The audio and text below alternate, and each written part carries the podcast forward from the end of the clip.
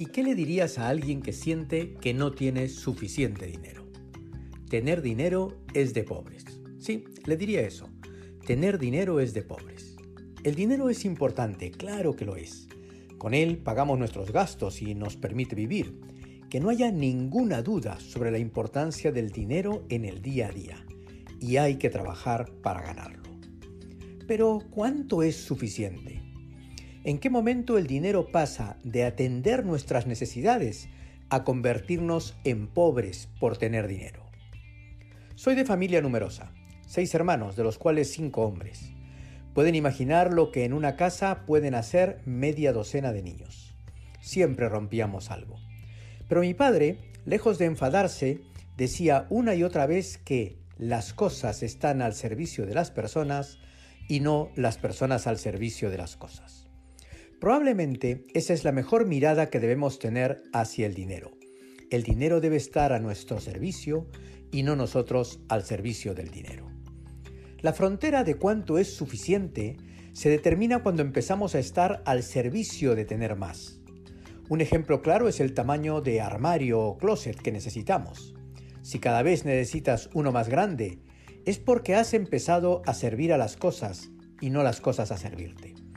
Lo mismo pasa con el tamaño de casa que tenemos, el número de pares de zapatos, el número de bicicletas, autos o lo que fuera. Notas que te has pasado con algo cuando no sabes cómo acomodarlo. Todos caemos en el problema de pasarnos con algo. Algunos acumulan libros, otros acumulan ropa. Yo, por ejemplo, acumulo zapatos y cinturones.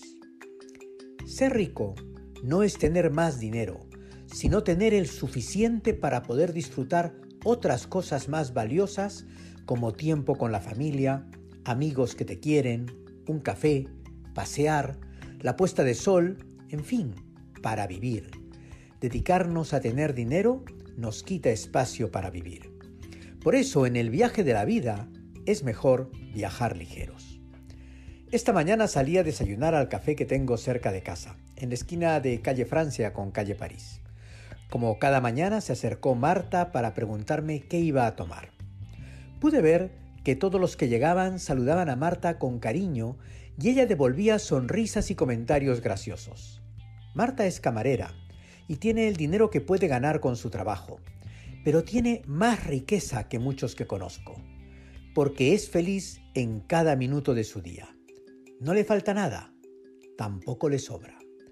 La verdadera riqueza está en acumular momentos de cariño por hacer buenas cosas por otros, por ser siempre generosos. Solo tener dinero es de pobres.